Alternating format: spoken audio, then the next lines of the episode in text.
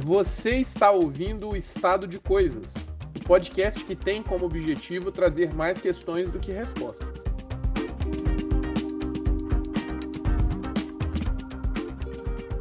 E o convidado desse episódio é ninguém menos que Gabriel Vanissang.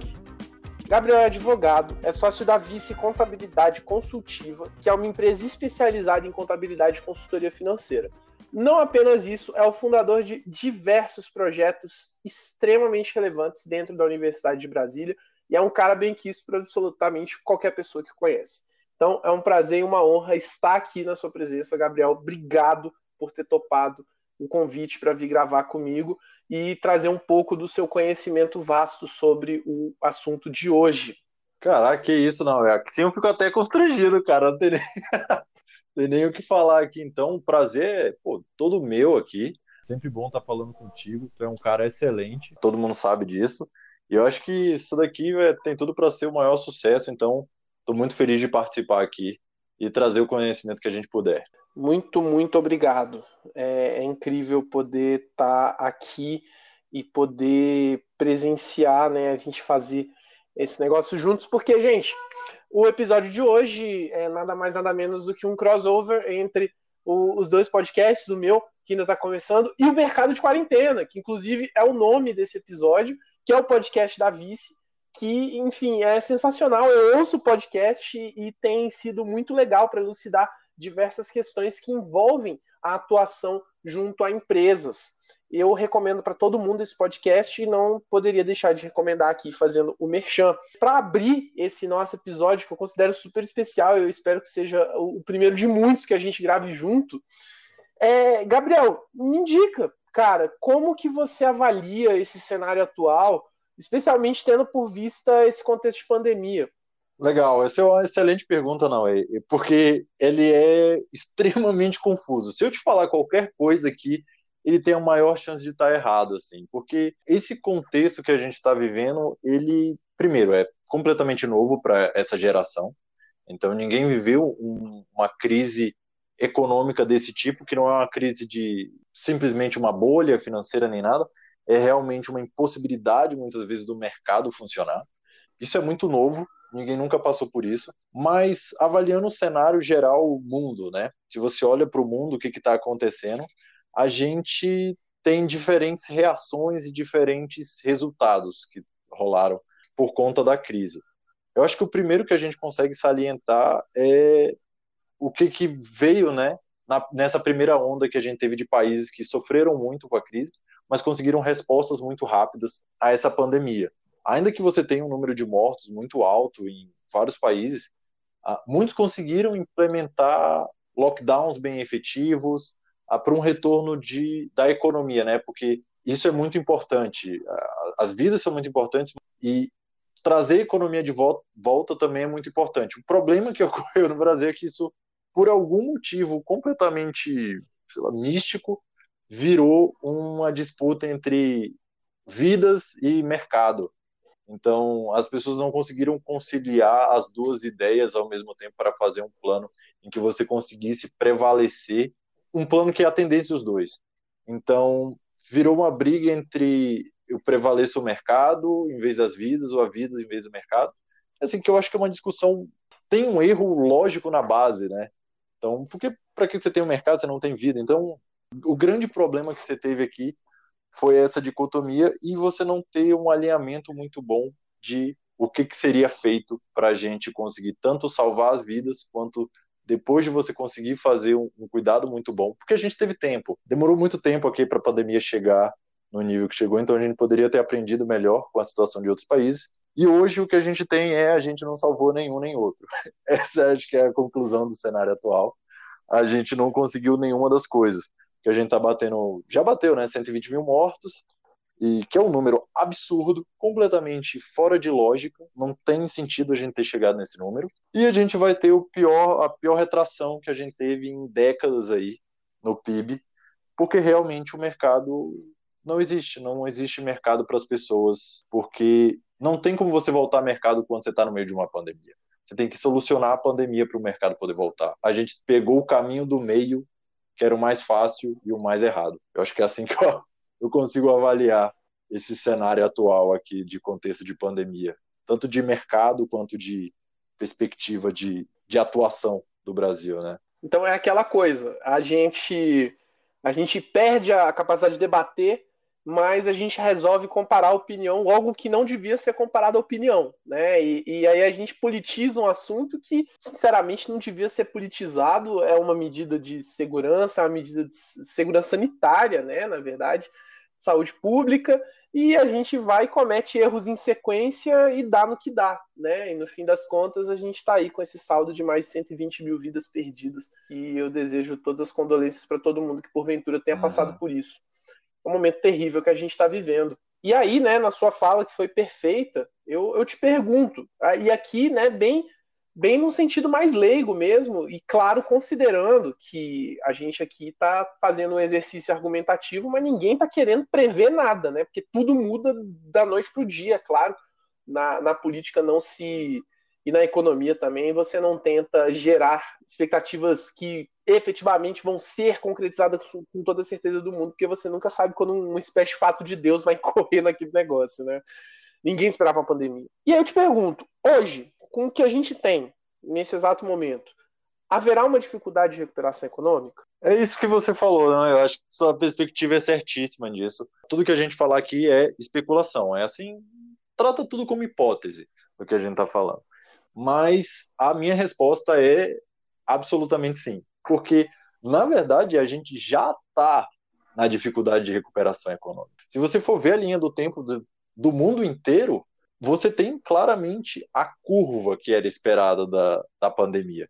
Então você tem um crescimento, um pico e uma baixa da pandemia, e a partir dessa baixa você tem uma retomada econômica mais forte. Então negócios voltando, a retrações do PIB tendo, sendo seguradas ali, por você poder ter o público ir comprar coisas, que esse é o maior problema, é uma crise das pessoas não quererem comprar, porque você não pode sair, você não pode ir à rua, então é uma crise de, de demanda muito forte. A gente já está nessa dificuldade econômica exatamente por isso, porque a gente não teve o pico da curva, a gente está vivendo ele num, num platô. Então, em vez da gente ter essa decrescente do, do número de mortos, para você ter um número que é administrável, né? Enquanto não tiver vacina, você vai continuar tendo mortos por conta da pandemia, por causa do Covid. É a mesma coisa, você precisaria estar num número que ele é controlável, que você consegue atender pessoas e o sistema de saúde atende bem e evita a maior parte das mortes. E com isso você conseguiria ter uma retomada.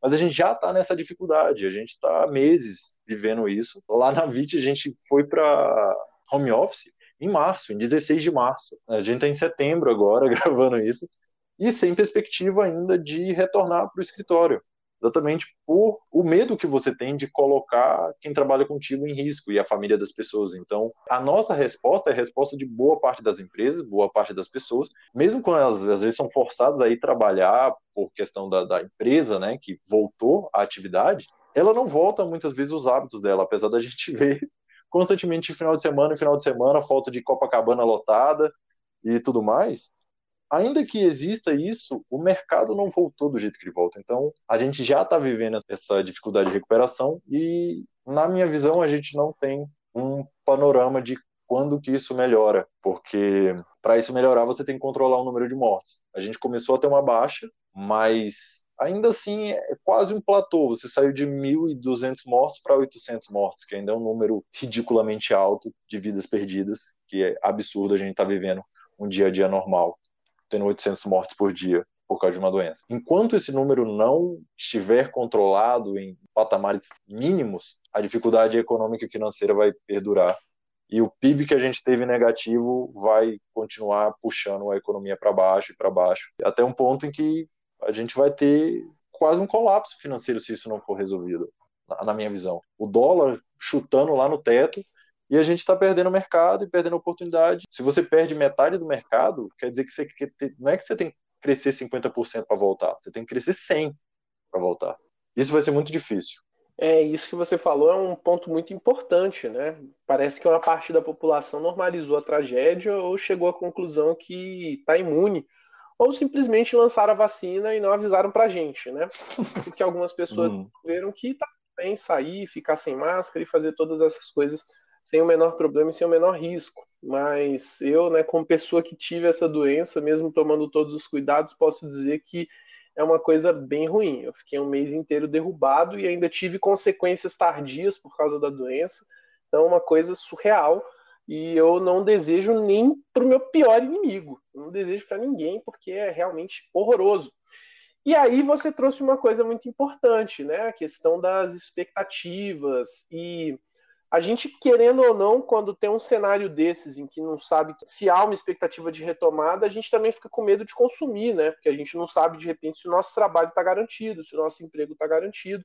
Então a crise que a gente se enfiou é realmente muito drástica e vem de um fator completamente imprevisível. Não tinha nem como a gente dizer que era possível prever uma pandemia. Né? As pessoas podem ficar tentando culpar XYZ, a gente pode, no máximo, criticar a nossa capacidade de resposta, que eu concordo com você, foi uma resposta pífia. O nosso país, infelizmente, perdeu nessa questão da resposta à pandemia. É, é uma sorte que a gente tem bastante gente consciente que também contribuiu com isso, porque o morticínio podia ser realmente muito maior mas a resposta foi pífia e a gente vai enfrentar consequências disso por um longo tempo. E aí eu te pergunto, né, é sempre naquele sentido de a gente especular, porque é o que dá para fazer hoje. Como você acha que as empresas vão poder se recuperar nesse momento? Que saídas elas têm? Essa é uma pergunta muito boa, é. E eu acho que voltando um pouquinho no que você falou, a nossa resposta foi ruim. Isso desencadeou várias respostas ruins do topo para baixo, não é? Eu acho que foi uma falta de liderança muito clara, de ter respostas efetivas. É o que o Marcos Lisboa do, do INSPER coloca. A gente não é pobre ou a gente fracassa por acaso. Isso daqui é um projeto muito bem montado para a gente fracassar, para a gente ser pobre. A gente tem esse problema porque isso desencadeia, né? Quando você não tem uma clareza de objetivo para todo mundo, o desdobramento de meta ele acontece sem clareza também. Então, se você não tem uma clareza de liderança, por exemplo, governamental, no caso de pandemia, é governo que você vai atrás. Se você não tem uma clareza, esse desdobramento de meta vai para quem é empresário, para quem fornece, para quem consome, e essa ambiguidade que gera o grande problema.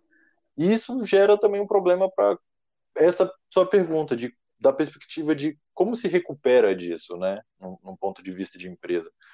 Porque você tem uma perspectiva ambígua. Você não sabe se o mercado vai voltar já, por exemplo, mês que vem. O mercado vai ter voltado, vai ter subido suas vendas, o volume delas? Não dá para saber. É ambíguo. Porque se você tivesse uma resposta certa de que não, você consegue tomar uma certa medida. Digamos assim, vamos trabalhar cenários. Se a sua resposta é que mês que vem o teu volume de vendas vai continuar ridiculamente baixo, ninguém está saindo para comprar nada. O que, que você faz? Usa todos os mecanismos que a gente tem hoje de corte de custos, suspensão de, de despesa. Por exemplo, a gente tem ah, os decretos que você pode suspender toda a tua folha de pagamento, a trabalhar com horário reduzido. Então, isso é uma medida muito boa para empresas que têm uma folha de pagamento muito alta, que é um custo fixo muito pesado para quando você perde é, receita e não tem reserva financeira. Isso vai ficar ah, comendo toda a sua reserva ou te entrando em crédito, né? E você não vende nada, não tem perspectiva desse dinheiro voltar. Então, a solução é demitir.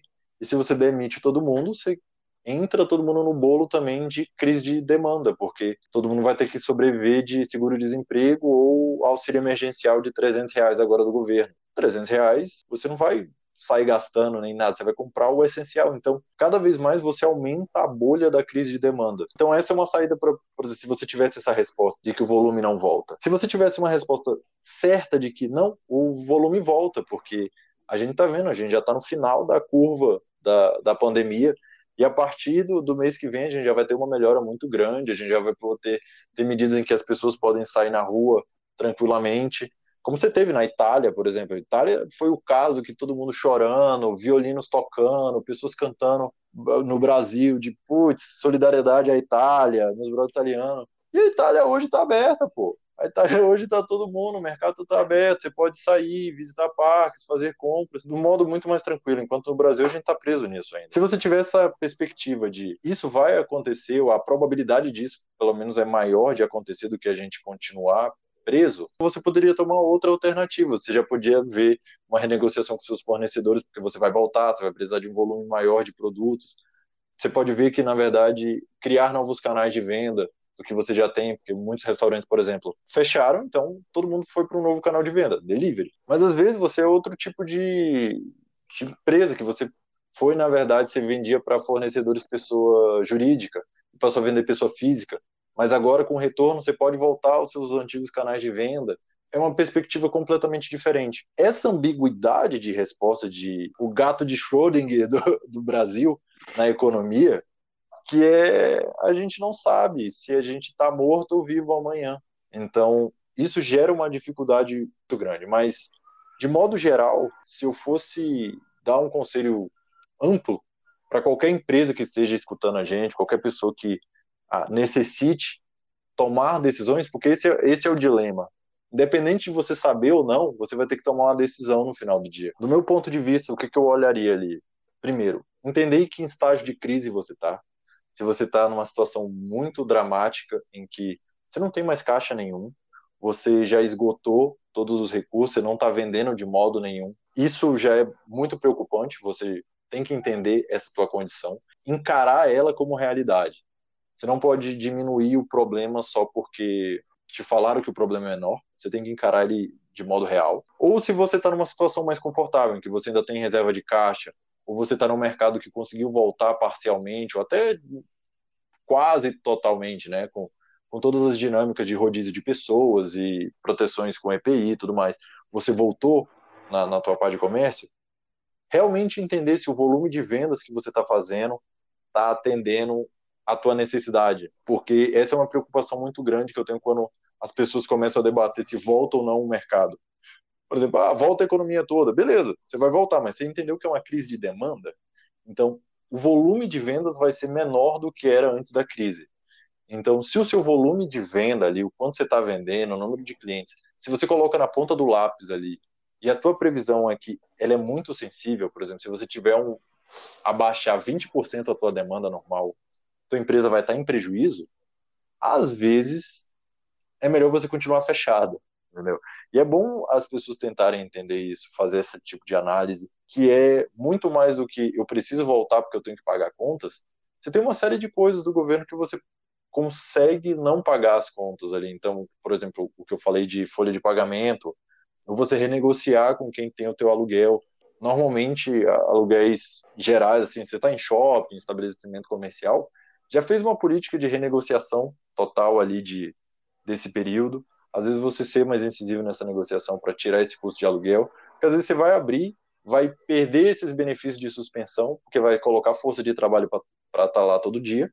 E se você não vende, às vezes o teu prejuízo é maior aberto do que fechado. Isso é muito importante, porque uma empresa, para ela se reestruturar e estar tá de volta no mercado, são quatro pontos não, é que todo mundo tem que ver. Dois são mais fáceis de você tentar atingir você como empresário, porque eles estão do seu lado, que é custo variável e despesa fixa. Isso você pode ir lá negociar com seu fornecedor, ver, abaixar teu custo de telefonia, teu custo de internet, e atrás de re, reduzir custo. Então, tirar coisa que é supérflua. Mas tem os outros dois que eles são um pouco mais complicados. Um é até mais tranquilo, um é precificação, então é, é você ver nesse cenário de crise, o teu cliente que você vendia pelo preço X consegue continuar comprando pelo preço X? Essa é uma boa análise que você tem que fazer, porque às vezes você tem que mudar. Você tem que diminuir o preço para se adequar a, a como está a corrente de demanda agora. E o outro é aumentar vendas. Então, em novos canais de venda, procurar deliveries, procurar outros modos de como você vende, fazer pacotes ah, que você tenha uma margem melhor para continuar atendendo a necessidade do teu cliente que ele mudou agora. O teu cliente antes da crise é diferente do seu cliente pós-crise.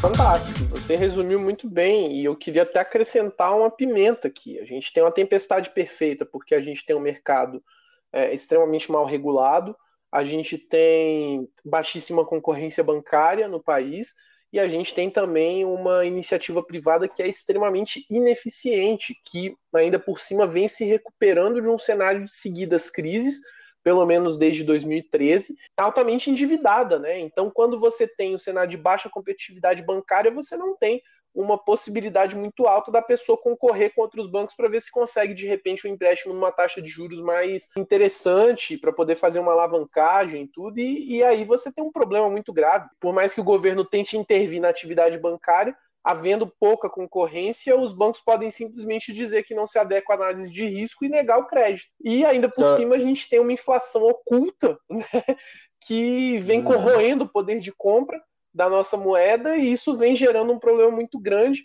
porque as pessoas estão comprando efetivamente menos e o dinheiro não está rodando mesmo com uma taxa de juros baixíssima. Cara, que cenário horrível, né? Um cenário horroroso. Horrível, né? Tá Ser empresário nisso é, é, assim, é bem pesado. E você trouxe um ponto que é interessantíssimo, né, que acho que a gente podia falar. Não sei se todo mundo viu, questão que o, o governo ele se juntou para fazer algumas iniciativas para dar crédito, né, para as empresas durante a crise. Então a gente teve principalmente aí que todo mundo fala é o Pronamp. Basicamente, assim, o, o governo, junto com os bancos, ele subsidia parte do que vai ser dado como crédito para realmente tentar dar liquidez para as empresas voltarem. Só que qual o negócio? O banco, na verdade, ele faz uma análise de crédito e risco para quem ele vai dar o Pronamp. Então, no final, quem recebe o Pronamp são empresas que não estão endividadas, porque se você está endividado, você é uma análise de risco ruim. O dinheiro não chega na camada de empresários que ele precisava chegar. Ele chega na camada de empresários que estão com uma saúde financeira melhor. Ele não salva ninguém. Ele ajuda quem está ali, mas assim, quem realmente está se afogando está no fundo ali do oceano, cara. Completamente perdido com um pacote de cimento amarrado na cintura muito complexo. E, e aí, né, a gente está parecendo porta-voz do apocalipse aqui, né? Só apontando problemas, dizendo empresário corre, mas é claro que a gente também tem que ter uma visão um pouco otimista, né? É claro que todo contexto de crise também traz consigo algumas oportunidades, e aí precisa efetivamente de ou uma mudança de mentalidade por parte daquele empresário, ou que ele entenda como explorar essas oportunidades. E aí eu te pergunto, você avalia que existem oportunidades em abertas que podem vir a ser exploradas pelos pequenos e médios empresários? Boa pergunta, não? Isso é excelente, na verdade. É difícil a gente falar em oportunidade durante uma pandemia que tem muita gente morrendo, mas é oportunidade, assim. Que queira que não, é porque quando a gente fala de oportunidade para negócio, parece que a gente vai tirar dinheiro das pessoas que estão morrendo e, sei lá, se aproveitar do fazer mercado de caos, assim, da desgraça. Mas não é exatamente isso que a gente está falando. Quando eu, vou falar aqui de oportunidades, eu gosto de falar de oportunidades para sua empresa de melhoria mesmo, que eu acho que isso é fundamental. A gente está passando por um momento de dificuldade que está mudando completamente o panorama do que, que são os negócios, de o que, que vai ser o mercado do futuro, é, e eu não vou falar o novo normal. Então é isso. A gente tem que se preparar para o que, que vai ser daqui para frente. Eu acho que um dos pontos interessantes, as empresas estão sendo forçadas a estar avançar 10 anos do que ela estava esperando em TI. Que é basicamente todo mundo preso dentro de casa, você precisa inovar em métodos de comunicação, em gestão de time. Então, um primeiro ponto que eu acho interno de que é uma oportunidade, é uma oportunidade para você realmente adotar métodos de gestão e métodos de comunicação novos, de um século novo. Muita empresa ela está aí, tem muitos objetivos de não, a gente quer ser mais dinâmico e tudo mais, Cara, essa é a oportunidade de você testar o quão dinâmico você consegue ser, o quanto de tecnologia você consegue colocar dentro da sua empresa. E até de coisas simples, como, sei lá, você começar a fazer gestão de projetos mais ágeis, ter uma comunicação à distância, assíncrona, que faça a tua empresa rodar e às vezes te dá insights e que sua empresa não precisa ter a mesma estrutura que ela tinha antes. Ou você tem possibilidade de reduzir custo e com isso por exemplo, você viu que você não precisa ter uma sala comercial gigantesca. Você pode ainda ter uma sala comercial, porque você gosta de ter um ponto em que as pessoas se encontram, mas às vezes você pode fazer uma rotatividade de quem trabalha, então as pessoas podem ficar mais tempo em casa, você diminui custo, e com isso você pode investir em projetos que você estava querendo investir há tanto tempo, mas não sobra dinheiro. Isso é uma oportunidade incrível que você está tendo para mudar a tua empresa. Que eu acho que se você não está em, em, luto por alguém que você perdeu, ou você não está no meio de uma de um cenário de guerra que o Brasil vive ah, constantemente, você já tem um privilégio muito grande que você pode utilizar isso para crescer. Utilizar esse momento para realmente melhorar a tua empresa, afiar o machado. Então, você está dentro de casa, tá todo mundo ali. Hoje não mais, né? Hoje a gente já está no, no leite pandemia, então muita coisa voltou, mas ainda é um momento muito bom de você pensar em o que, é um canal novo do teu mercado que você pode atingir.